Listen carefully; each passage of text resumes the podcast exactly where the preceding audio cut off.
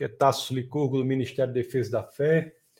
Quero dar as boas-vindas a todos vocês e vamos já já começar o nosso bate-papo de hoje sobre o livro de, de Apocalipse. Nós entraremos hoje no livro de Apocalipse. É um livro aí bem interessante, né? Tem pessoas que pessoa que tem até medo desse livro, mas nós iremos ver que o entendimento dele é um entendimento que nos dá segurança, nos dá segurança. O, eu sempre vejo nas escrituras que Deus, ele, em vários momentos da, da Bíblia, ele nos fala, ele nos ensina é, pelo uso de imagens.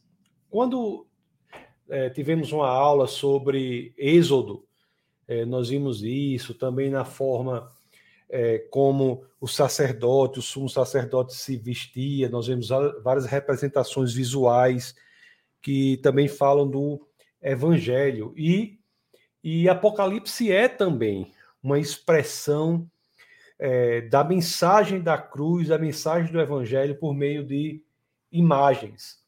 É, tem uma distinção na filosofia é, muito relevante entre mostrar e dizer. Essa é uma distinção interessantíssima, né? É, se diz que há coisas tão profundas, conceitos tão profundos que não podem ser facilmente ditos. Eles têm de ser mostrados, porque as palavras não dão conta desses conceitos profundos. Aí por isso que na, na filosofia tem essa distinção entre mostrar e dizer. E é interessante que, ao apresentar a mensagem do Evangelho, também por meio de imagens, Deus utiliza-se desse recurso, de um recurso de mostrar a mensagem da cruz, a mensagem do Evangelho. E a forma como o apóstolo João é, teve acesso a essas visões, essas imagens, e a partir daí escreveu o Apocalipse, é, toca essa distinção que é feita entre mostrar e dizer. O, o, o livro de Apocalipse é um livro é, para aquelas pessoas que gostam de aprendizado por meio visual, né? Já viu? Não sei se vocês conhecem, mas tem um pessoal que faz essa distinção entre os que têm aprendizado pelo meio visual, assim, auditivo. O livro de Apocalipse ele apresenta muitas imagens. Ele de fato traz o evangelho em imagens. O Apocalipse é feito em imagens para transmitir a mensagem do evangelho. São muitas imagens que nos fazem entender a mensagem da salvação, a mensagem profunda da salvação. E é isso que nós iremos ver aqui rapidamente em nas passagens aí é, de, do livro de Apocalipse, e nós iremos ver quão profundo é, tudo isso tudo isso é, quanto profundo tudo isso é. Para começar, eu peço a vocês que abram é, Apocalipse no capítulo 4, vamos ler o verso 6, tá? Então eu peço a vocês que abram Apocalipse no capítulo 4, vamos ver os versos 6. Apocalipse 4, 6. Vamos ver como já há aí um método de ensino, de comunicação com o uso importante de imagens, descrição de imagens, e vamos ver o que isso nos diz sobre a mensagem da cruz, sobre a mensagem de esperança. Então vamos lá abrir em Apocalipse 4, 6. Deixa eu compartilhar aqui com vocês. Compartilhar aqui com vocês, Apocalipse 4, 6. Está aqui, deixa eu colocar menor. Apocalipse 4, 6. Deixa eu mostrar. Eu sempre boto um negócio, tinha esquecido de botar. Deixa eu botar aqui. Pronto, Apocalipse 4, 6. Olha, olha o que você tiver no, no Instagram e quiser ir para o YouTube, é só você botar defesa da fé.tv no seu navegador. Que lá eu, eu mostro as, é, as escrituras lá. Então você abre sua Bíblia aí, que dá certo. Então, olha o que Apocalipse 4, 6 diz: olha, E diante do trono havia algo parecido como um mar de vidro claro como cristal. No centro, ao redor do trono, havia quatro seres viventes cobertos de olhos, tanto na frente como atrás. Interessante, né? Olha, você vê aqui, ó, diante do trono havia algo parecido como um mar de vidro, claro como um cristal, E no centro, ao redor do trono, ele dá outra imagem, havia quatro seres viventes cobertos de olhos, tanto na frente como atrás. O, o que dá a impressão é que essas imagens que eram dadas a João eram imagens muito rápidas, sobrepostas, não é? Ele João via várias imagens ao mesmo tempo, uma sobre outra. E tem tudo também um tudo é apresentado aqui como um grande, uma grande peça teatral, um grande teatro, uma grande manifestação artística em três é, lugar, lugares diferentes. Então, existe essa apresentação de imagens que se refere à igreja, que se refere ao mundo e que se refere ao céu. E Apocalipse, quando nós começamos a ler assim, sem ter um, ainda, sem ainda ter um conhecimento mais é, profundo do que ele apresenta, pode ser que nos dê mesmo um certo desânimo. Porque quando nós vamos ler Apocalipse, nós vamos para o primeiro capítulo aqui, olha, vamos o primeiro capítulo, vamos vendo o final. Os primeiros capítulos eles trazem como mensagens que são direcionadas a algumas igrejas. E essas mensagens, elas falam sobre as igrejas com alguns problemas que elas estão, igrejas que estão longe de serem perfeitas. Então, depois lá do capítulo 8 é, é, até o 18, né, os 10 capítulos a contar do capítulo 8, eles vão falar sobre. O, é, os primeiros capítulos falam sobre eventos na igreja. Aí lá mais para frente, do capítulo 8 ao 18, falam, falam sobre eventos no mundo, que vão acontecer no mundo. E também quando nós lemos esses capítulos, também nós não ficamos, não ficamos muito assim animados pelo que é descrito ali. E então, é, nós temos é, é, descrições das tribulações que irão ocorrer aqui na Terra. No livro, de, no livro do Apocalipse nos escreve isso. E também isso não é muito encorajador. E é interessante que, é, para João em especial, quando ele, ele, ele tem essas imagens que são dadas que dizem respeito a eventos que se passam é, na igreja, no mundo, e depois nós vamos ver sobre o céu. Mas para João, quando a ele é, são dadas essas imagens, a partir das quais ele escreve o livro de Apocalipse, deve ser algo muito pesado para ele, porque fala da distância do que deveria ser de fato a igreja. A igreja está distante de uma igreja perfeita. E e, e João está falando de igrejas sobre as quais ele foi responsável. Ele foi responsável, né? Ele, ele foi líder dessas igrejas na Ásia Menor. E você imagine a ele sendo dado é, dadas imagens para que ele escrevesse aquilo e as imagens representando algo que estava acontecendo ali nas igrejas. Né? Ele, João que escreveu o Apocalipse, João de todos os seguidores, os discípulos de Cristo, foi o único que não foi perseguido, torturado e morto. Né? Ele foi perseguido, torturado, mas não foi morto. Ele teve sua, ele teve sua pena é, capital convertida em, em prisão perpétua e ele estava, no momento em que escreveu, na ilha de Pátimos, cumprindo essa, essa prisão aí. Mas olhe o, o peso que deve ter tido João ao, ao, ao ver, ter a ele, ter sido dado a ele essas imagens e ele ter de escrever tudo isso, as imagens é, que falavam sobre igrejas, né? O, o, o, Apocalipse que falava sobre igrejas, às quais ele tinha se dedicado durante é, toda a vida. Isso não deve ter sido muito fácil para ele. Isso não deve ter sido muito fácil para ele. E aí é que temos é, passagens muito importantes né, sobre a igreja em Apocalipse. Lá em Apocalipse 2, 4, é, 3. É, vou, deixa eu abrir para vocês. Lá em Apocalipse 2, 4, por exemplo, 2, 4, olha o que as escrituras dizem aqui. Ó.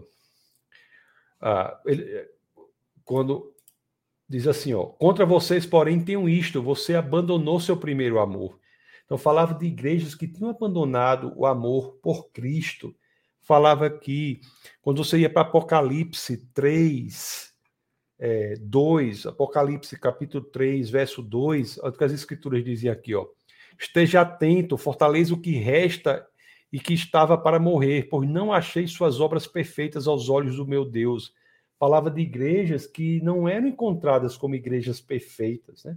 Aqui no capítulo 3 mesmo, quando você vai você vai mais para frente, e aqui já está falando da carta à igreja de Filadélfia, quando você vai mais para frente aqui no capítulo na carta, na carta à igreja da Laodiceia, você vai no capítulo aqui no verso é, 15 e 16, diz: ó, Conheço suas obras, sei que você não é frio nem quente. Melhor seria que você fosse frio ou quente. Assim, porque você é morno, não é frio nem quente, estou, ponto, estou a ponto de vomitá-lo da minha boca que imagem é poderosa, né? A, a pessoa, a igreja morna, a igreja que não é quente, né, nem fria, a igreja morna, ela é vomitada. Então você veja que o livro de Apocalipse é um livro que tem por estilo a apresentação de imagens, assim, são, são é, é, a apresentação da informação por meio de imagens. E não é foi fácil para João reproduzir tudo isso, principalmente nos capítulos que fala dos eventos que acontecem na igreja, dos eventos que acontecem no mundo. Não foi fácil para ele é, fazer tudo isso. E é verdade que muitos cristãos às vezes ficam um pouco desanimados, desencorajados, é, quando leem é, Apocalipse e focam no que o livro de Apocalipse fala da igreja e no que o livro de Apocalipse fala do mundo. Mas aí vem a notícia boa que eu quero dizer para você que vai mudar toda a perspectiva da sua leitura de Apocalipse. Nós, quando lemos Apocalipse, nós não temos que focar primordialmente, não é no que Apocalipse está falando da igreja, do, do que Apocalipse está falando do mundo, porque o livro de Apocalipse fala de uma re realidade triste nesses dois ambientes.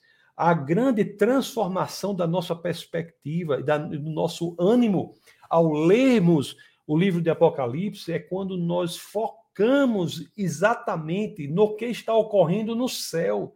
O que que Apocalipse diz sobre o que está ocorrendo no céu?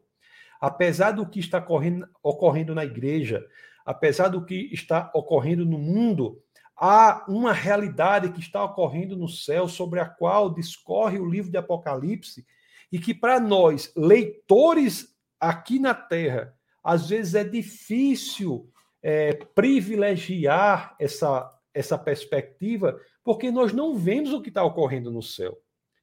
Nós vemos o que está ocorrendo na igreja. Nós vemos igrejas que, e cristãos que esqueceram o amor por Cristo. Nós vemos igrejas que estão longe de serem perfeitas. Nós vemos o mundo que está cheio de problema. Nós vemos igrejas que não são quentes nem frias, são mornas. Crentes que são é, mornos, mornos, né? Então, crentes que, que, é, que as escrituras dizem que serão vomitados, e isso nos desencoraja. Mas quando nós entendemos que temos que focar no que Apocalipse fala sobre o céu, é que nós nos enchemos de coragem, nos enchemos de gratidão por tudo o que Deus fez e está fazendo. Então, isso daí é a perspectiva correta. Isso é o que mudará radicalmente a nossa leitura de Apocalipse, quando nós focamos no céu. Então vamos ler o capítulo 4, verso 1 e 2 aqui, e tentar ver o que Apocalipse nos diz, nos diz sobre o que está ocorrendo no céu.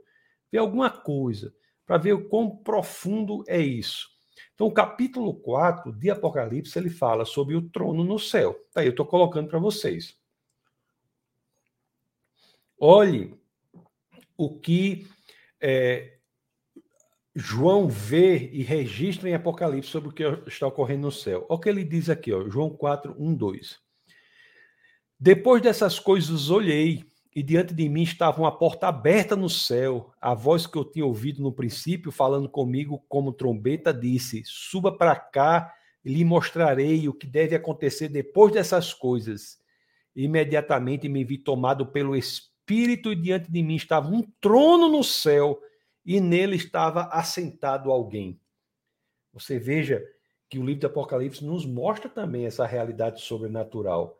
Existia um trono, um trono no céu. Havia um trono no céu. Diante de mim estava um trono no céu, e nele estava assentado alguém. É interessante que refere-se à existência de um trono no céu.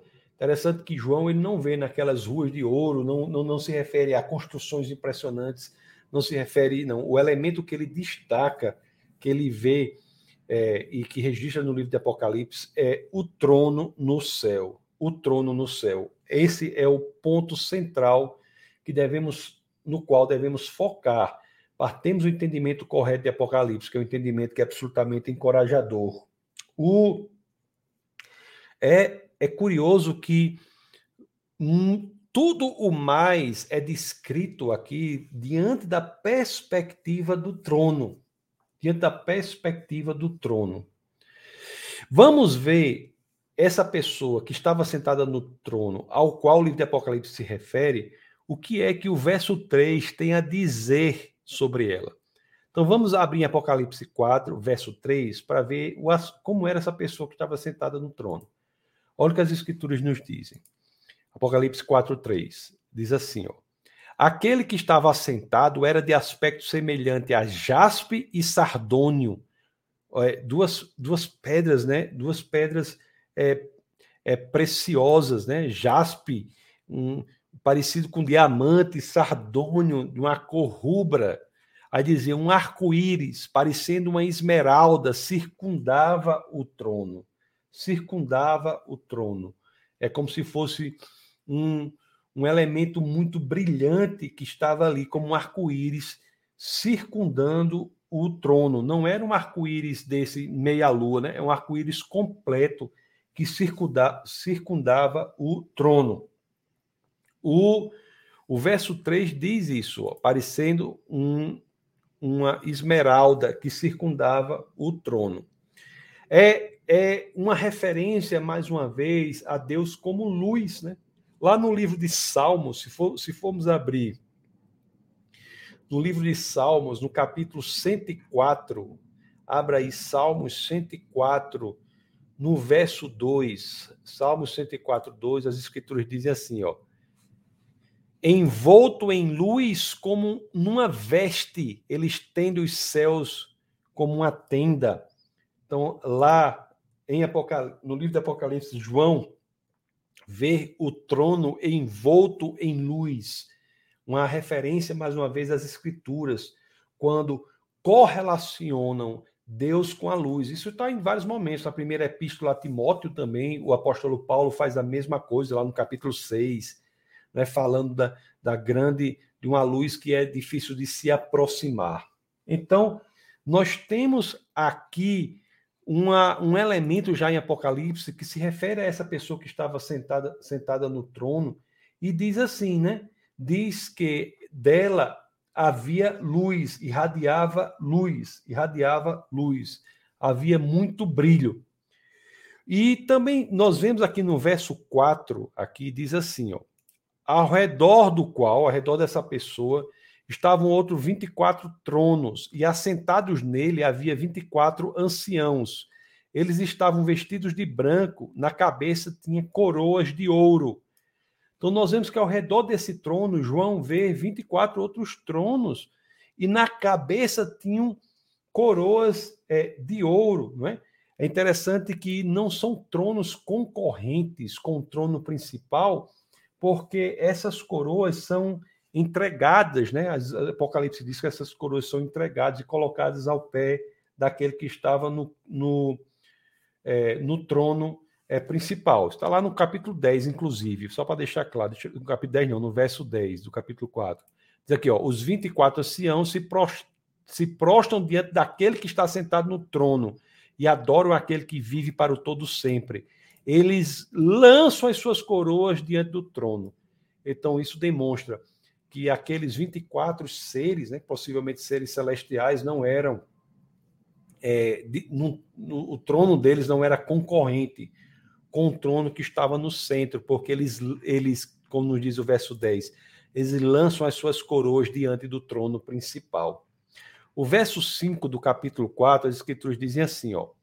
Do, aí é interessante aqui que é, aquela ideia de luz começa a ser apresentada no livro de Apocalipse como ideia de poder, né, de força, que diz aqui, ó, do trono saíam relâmpagos, vozes e trovões. Diante dele estavam acesas sete lâmpadas de fogo, que são os sete espíritos de Deus. Então aquela cena passa a ser uma cena é, de poder, uma cena de que inclusive causa respeito, né?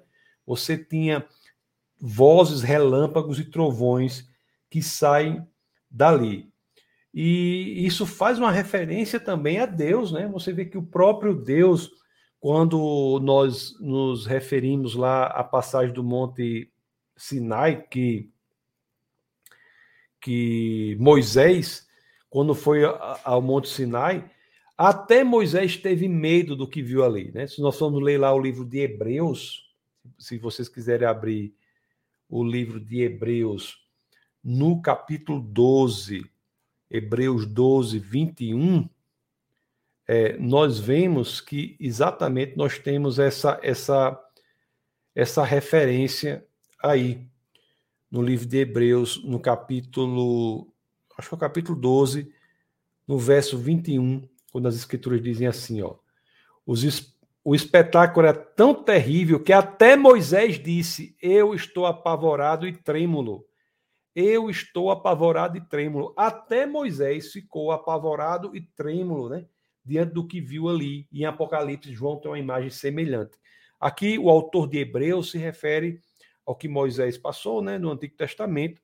E nós temos várias passagens no Antigo Testamento que, fa que falam dessa forma, é, do, do essa perspectiva, se abrirmos lá em Deuteronômio 9, é, acho que se abrirmos em Deuteronômio no capítulo 9, no verso 19, as escrituras dizem, né, que Moisés dizendo, tive medo da ira e do furor do Senhor, pois ele está virado ao ponto de destruí-los, etc, etc.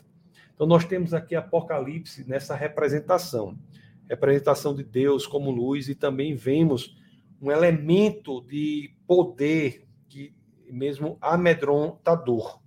É isso que João vê aquilo ali.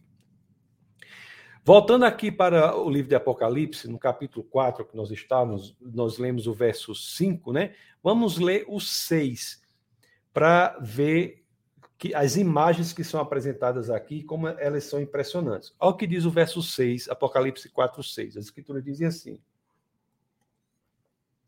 e diante do trono havia algo parecido com um mar de vidro, claro como cristal. Havia algo parecido com um mar de vidro, claro como um cristal. Nós temos o trono de Deus, e diante do trono nós temos um obstáculo, um mar de vidro.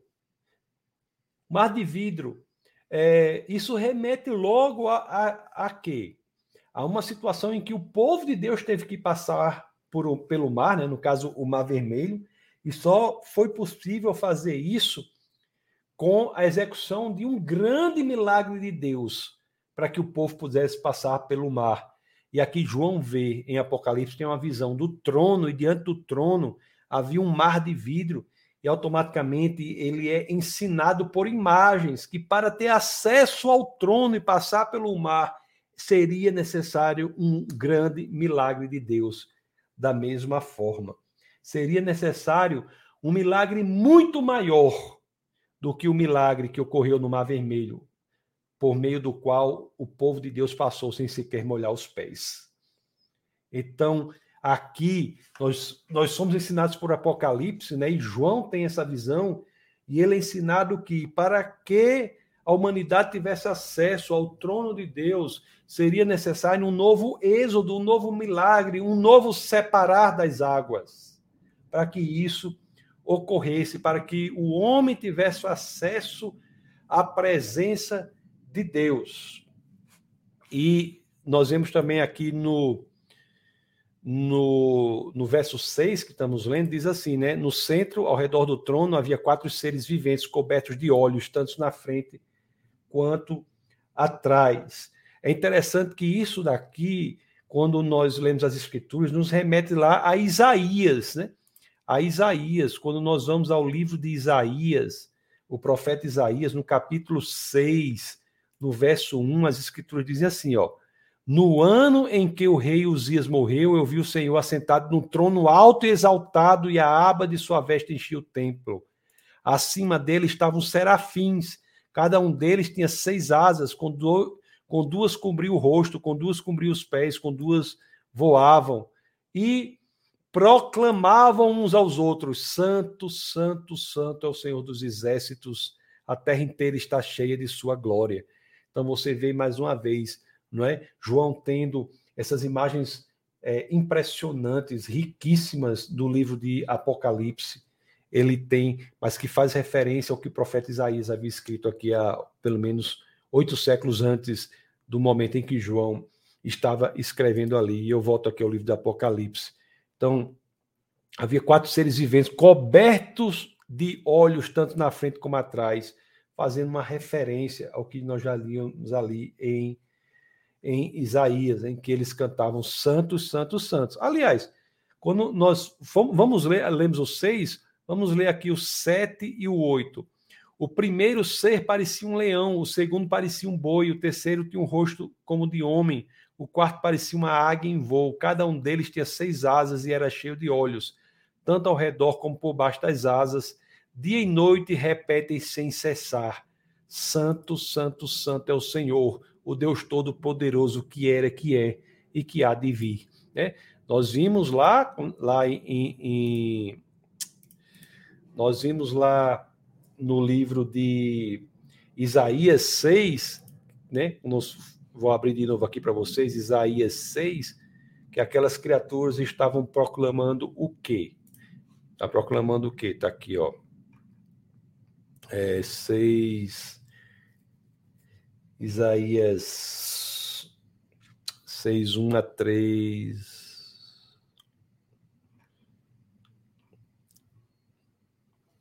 Eu acho que era Isaías. Foi o que eu vi que eles estavam proclamando, né? Santo, é santo, santo.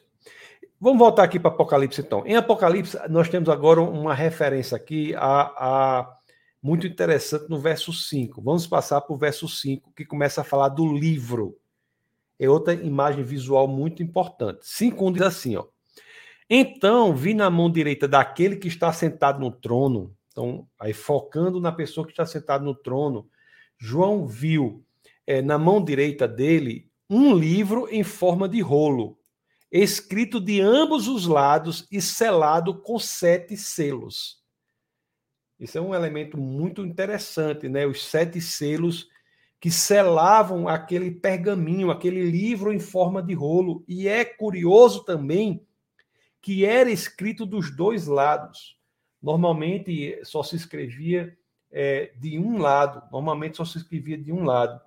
Mas aqui nós temos um livro escrito dos dois lados, dos dois lados, e representa aqui o que Deus havia planejado para o mundo, o plano de Deus para o mundo. É interessante que, tradicionalmente, os, os testamentos eram escritos e selados né, com selo. Quando a pessoa morria, aquele selo era quebrado. E a pessoa que quebrava o selo dava execução, executava o que estava no testamento. E aqui João vê no trono alguém que segura isso, segura isso e escrito dos dois lados. Não é comum, conforme eu disse, escrever dos dois lados. Não é comum escrever dos dois lados. Normalmente se escrevia só de um lado. Mas quando se escreve dos dois lados, é quando não se há mais nada a escrever ali. Não há mais nada a se aumentar ali. Aquela, é, aquele rolo escrito dos dois lados, esgotava todo o plano que Deus tinha para o homem, todo o plano que Deus tinha para a humanidade. Bom, o plano de Deus que está ali é o plano de destruir o mal, de restaurar o contato do homem com o próprio Deus. Esse é o plano de Deus. E este plano estava selado, né? com sete selos. Como eu disse para vocês, é como era feito nos testamentos, havia os sete selos, e após a morte da pessoa, esses selos eram quebrados, e então se colocava em execução quem quebrava o selo, aquilo que estava ali. O, e, e João vê isso. João vê o plano de Deus com esses sete selos. E, e vê que não havia ainda sido posto em efetividade isso. O, o verso 2 do capítulo 5, eu vou botar aqui as escrituras de novo, os anjos, é, um anjo, né, proclama, olha o que diz aqui, ó.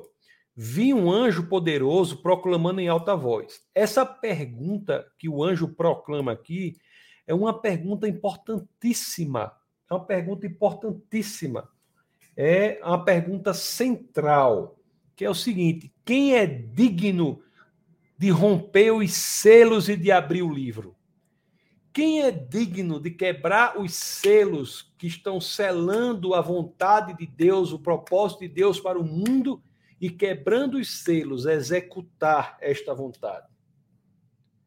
Quem é digno? Quem é digno? Esta é a grande pergunta que João João é, vê ali na em forma de imagens. O testemunho, olha que imagem bonita. O, a vontade de Deus, né, que é o, o testamento de Deus, para ser posto em execução para o mundo, deveria ser aberto após a morte, com a quebra dos selos e, os que, e a quebra do selo.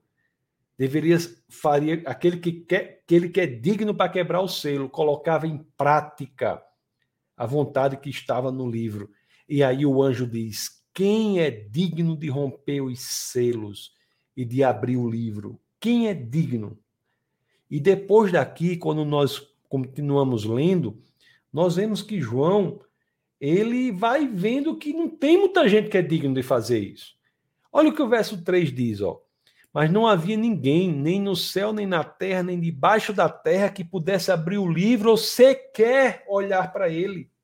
Nem na terra, quer dizer, ele dizia, João mesmo não podia, não era digno, nem debaixo da terra, não é?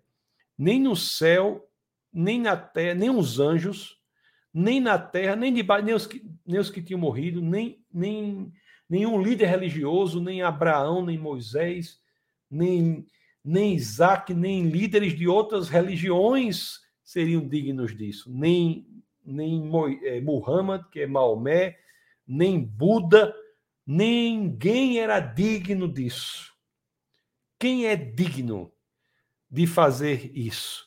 E quando João ele vê aquilo e conclui que ninguém é digno de quebrar os selos para colocar em execução a vontade de Deus para o mundo, ele não encontra ninguém digno, ele começa a chorar. Olha o que o verso 4 diz: eu chorava muito porque não se encontrou ninguém que fosse digno de abrir o livro e de olhar para ele. Meus queridos, essa pergunta do anjo aqui, quem é digno de romper os selos e de abrir o livro? Essa é a pergunta é a pergunta mais importante da humanidade. O evangelho é, é para demonstrar aquele que é digno de romper os selos de abrir o livro. A resposta a essa pergunta nos leva ao centro do Evangelho, ao centro da, da Bíblia, ao centro das Escrituras. Quem é digno de fazer isso? Lá, é, os versos 5 e 6, né, o verso 4, nós vimos aqui que ele chorava, João chorava, porque não encontrou ninguém. Mas no verso 5 e 6, uma luz aparece, a esperança aparece. Olha o que o verso 6, 5 e 6 diz. Então um dos anciãos me disse: Não chore, eis que o leão da tribo de Judá, a raiz de Davi, venceu para abrir os livros e os seus sete selos. Aí o 6 diz: Depois vi um cordeiro que parecia ter estado morto em pé no centro do trono, cercado pelos quatro seres viventes e pelos anciãos.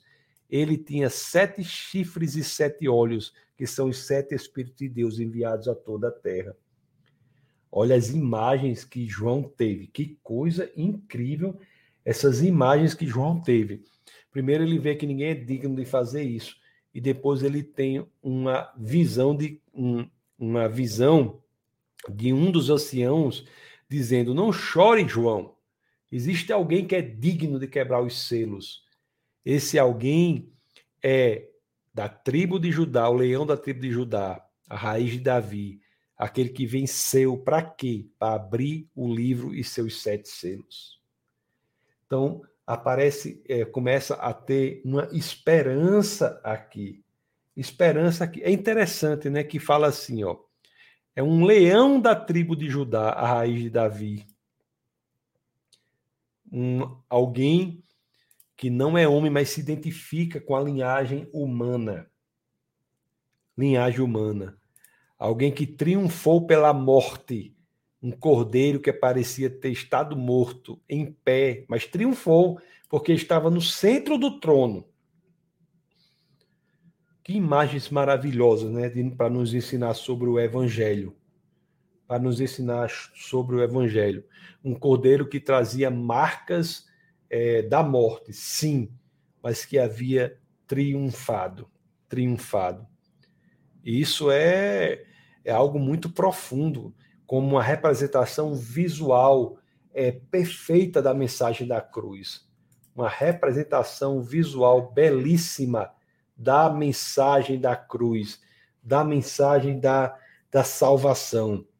O, e diz aqui também, né, um, o, o verso Apocalipse 5, no verso 6, diz assim: ele tinha sete, sete chifres. Sete é o número da perfeição, o chifre é o poder. Sete chifres. Ele tinha o poder perfeito tinha sete olhos, sete é a perfeição, né? Então tinha sete olhos. Onde é que diz sete olhos aqui? Onde é que eu estou sem ver direito? Eu estou com dois olhos, não estou vendo direito, para procurando os sete olhos. Que parecia. Onde é que diz? Eu sei que diz em algum lugar. Está aqui: sete chifres tá? e sete olhos. Ora, sete olhos é o símbolo de quê? Do conhecimento perfeito, da visão perfeita. Esse alguém, o cordeiro que parecia estar morto, o leão, que é também leão da linhagem humana da tribo de Judá, raiz de Davi. Este cordeiro, ele é digno de ler o livro, é digno de quebrar os selos. Amados irmãos, isso é muito poderoso, ele é digno. É tão digno que agora vem a coisa impressionante no verso 7. Olha o que diz aqui, ó. Ele, olha, eu, eu quando morrer, for para o céu, eu vou marcar umas audi audiências com João, umas audiências com o apóstolo João, porque, rapaz, o povo para ter visão, João, esses outros também, os profetas. Olha o que diz aqui, ó. Ele se aproximou e recebeu o livro da mão direita daquele que estava sentado no trono. Meu amigo, ele foi e pegou o livro que estava sentado, daquele que estava sentado no, no trono. Não é? Uma pessoa que, que, que, que sai do trono de Deus e volta ao trono, passando pelo. Se lembra que um mar? Tinha um mar de vidro, ele passa pelo mar de vidro. A pessoa que exerce o outro milagre de passar pelo mar para cumprir o plano de Deus. Meu amigo, isso é muito é, impressionante, né? Ele atravessa esse mar, se aproxima do trono de Deus e recebe este livro, né, que é um pergaminho, né? Esse rolo de livro escrito dos dois lados da mão do Todo-Poderoso. Quando isso ocorre, olhe o movimento que está no céu. Eu já disse para vocês que Apocalipse a gente tem que focar no que está acontecendo no céu. É que a gente tem dificuldade porque a gente não vê, né? Mas olhe se você focar o que está acontecendo no céu.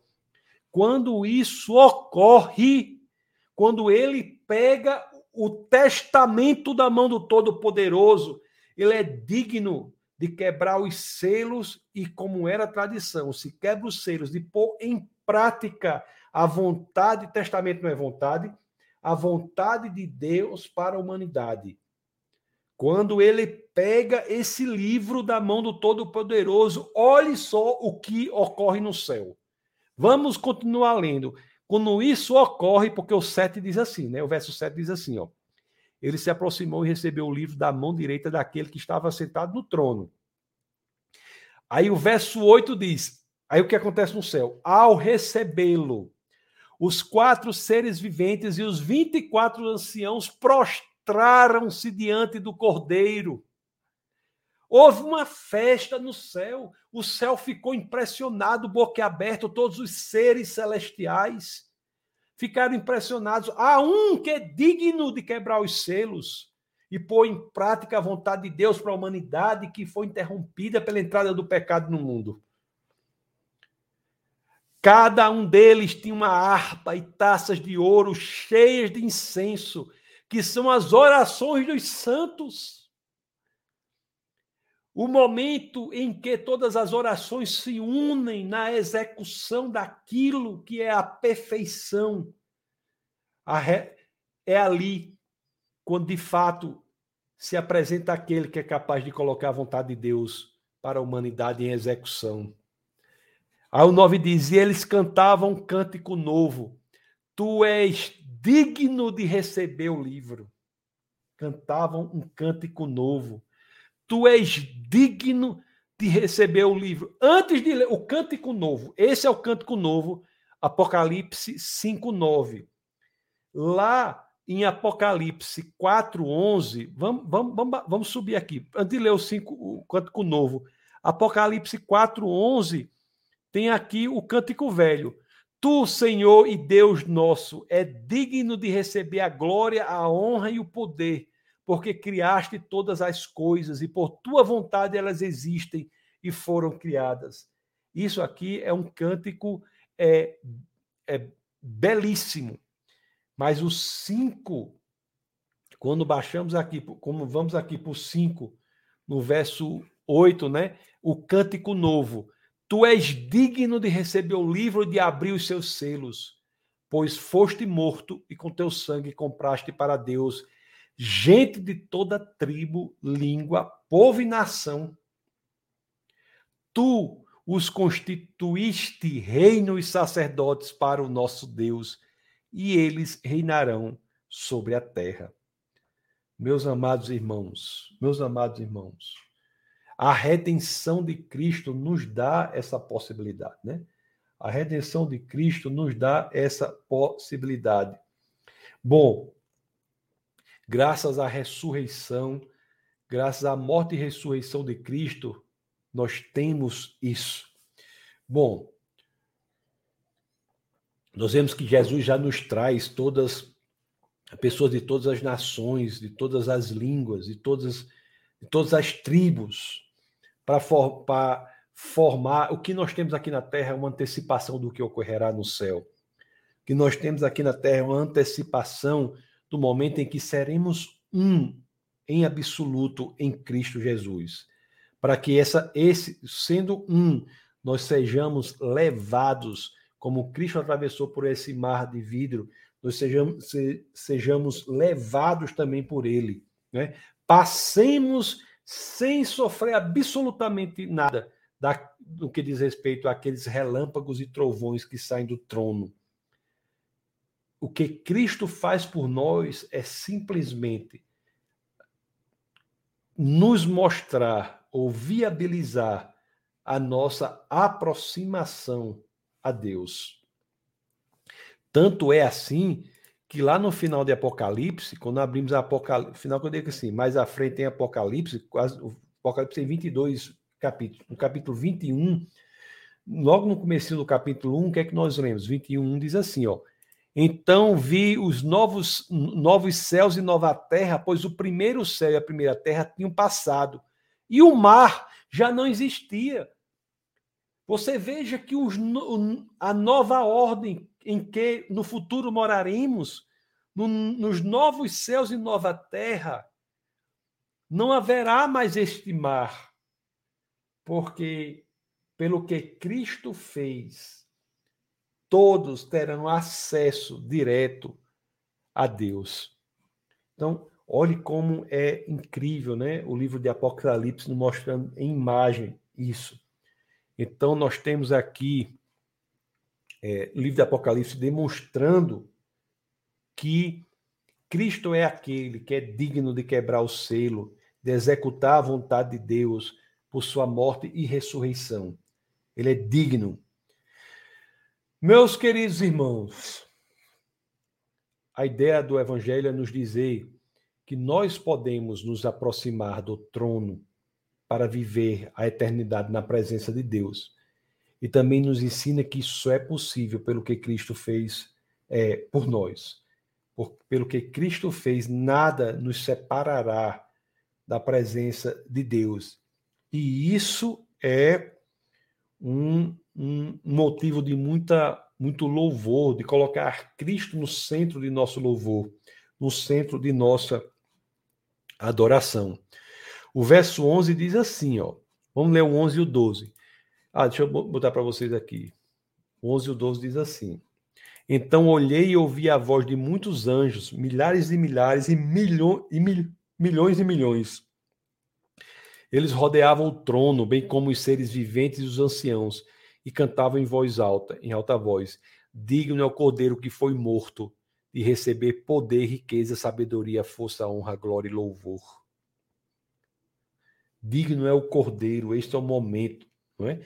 Aliás, esse louvor a Deus pelo, pelo que em Cristo foi feito é um louvor que é, é tão grande que ultrapassa os limites dos, de apenas os anjos.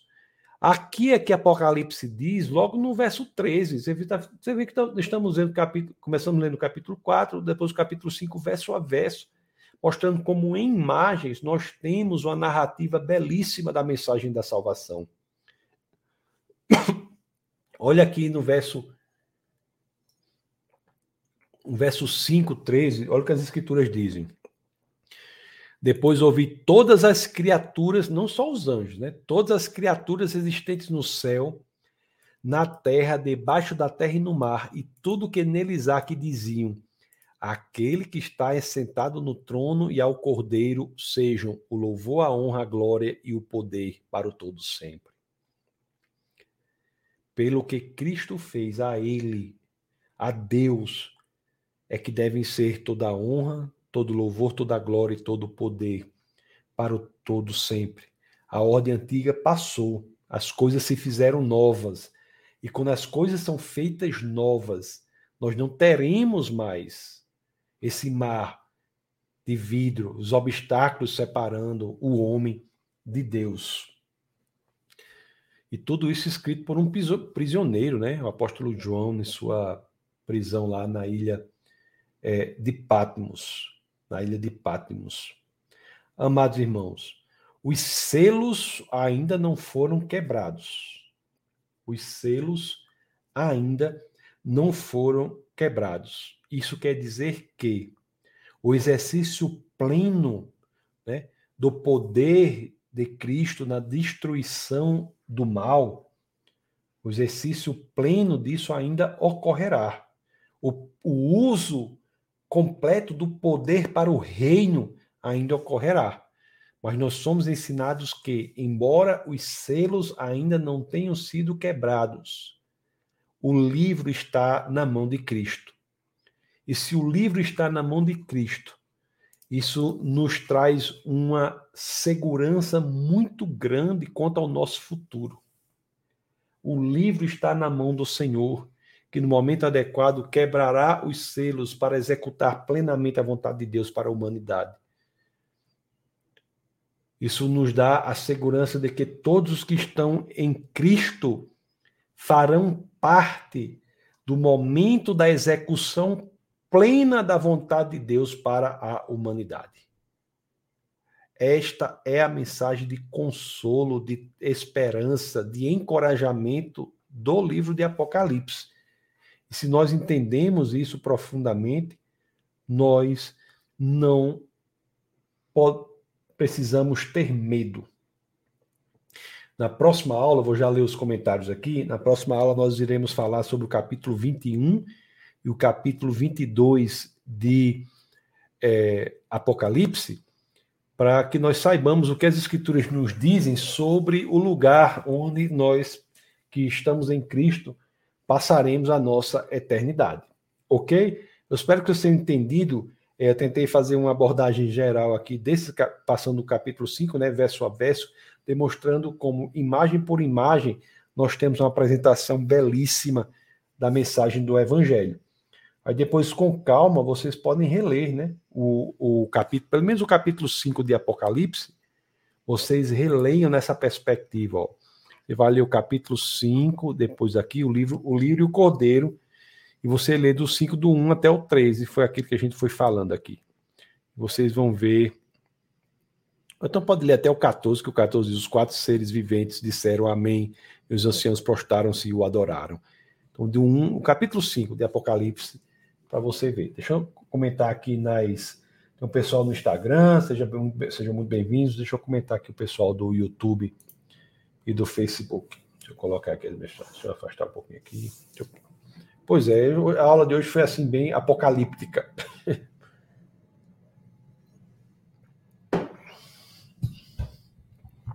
Deixa eu ver aqui o que é que diz aqui. Nós temos aqui o grande Ricardo, que estava aqui, diz boa noite. Boa noite, Ricardo. Tudo bom? Como é que está essa família querida? Firme e forte? Grande Ricardo e sua família muito amada. Temos o nosso Marciano, o homem, o grande advogado aí, o homem que é baterista. Olha quem está aqui, o Serrano também. Rapaz, Serrano, como é que estão as coisas aí? Grandes. Rapaz, só tem gente de alto nível aqui.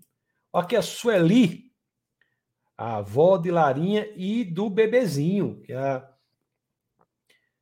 a filha da Sueli, que é Tássia é o nome dela, tá esperando o bebezinho aí. A gente não sabe ainda. Pastor, ainda não sabemos o sexo do bebê, mas vamos saber, vai saber. Quando souber, já vai, vai, vai, vai avisando aqui.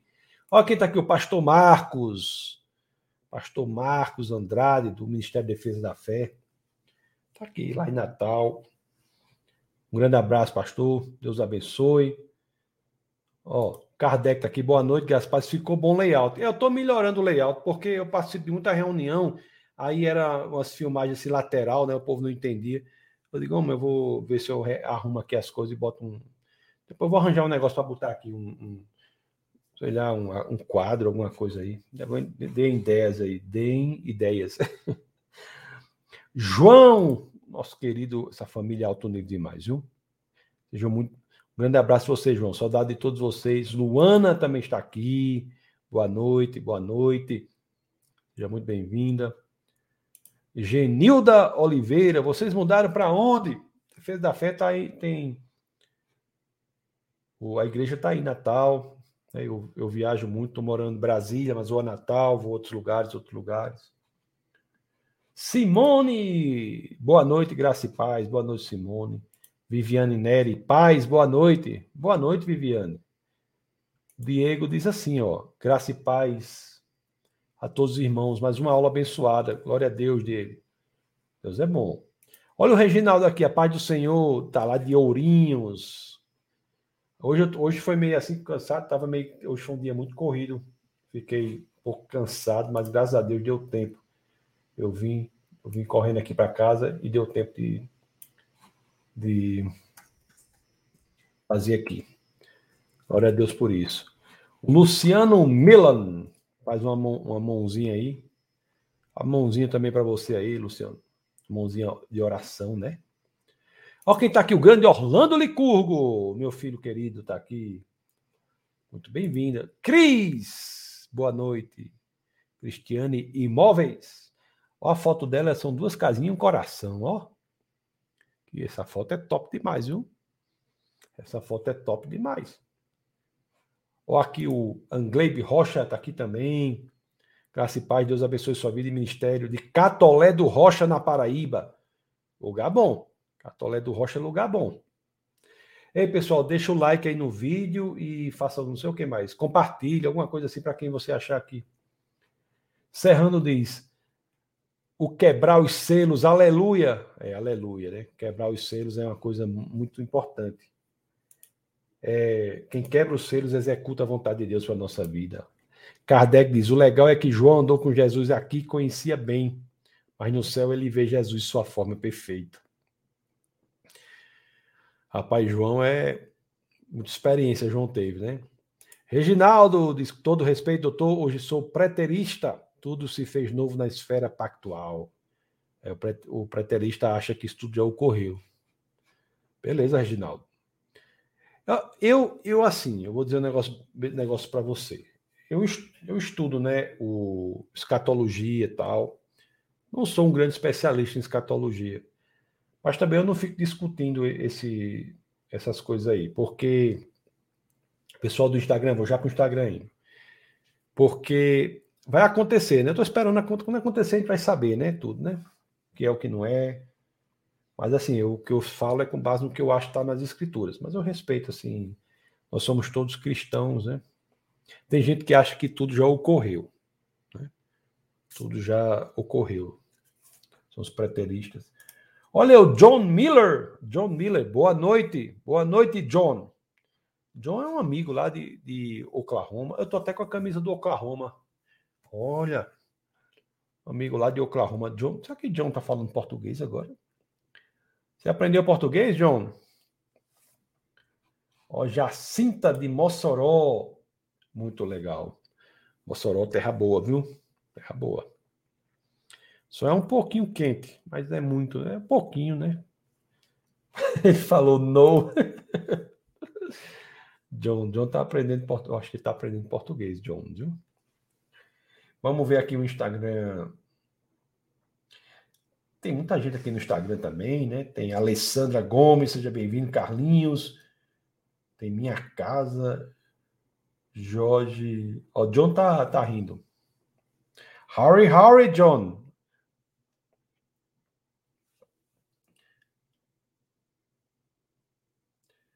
Deb, Deb diz assim: aqui no Instagram diz: qual tem sido o horário das suas explanações aqui, pastor?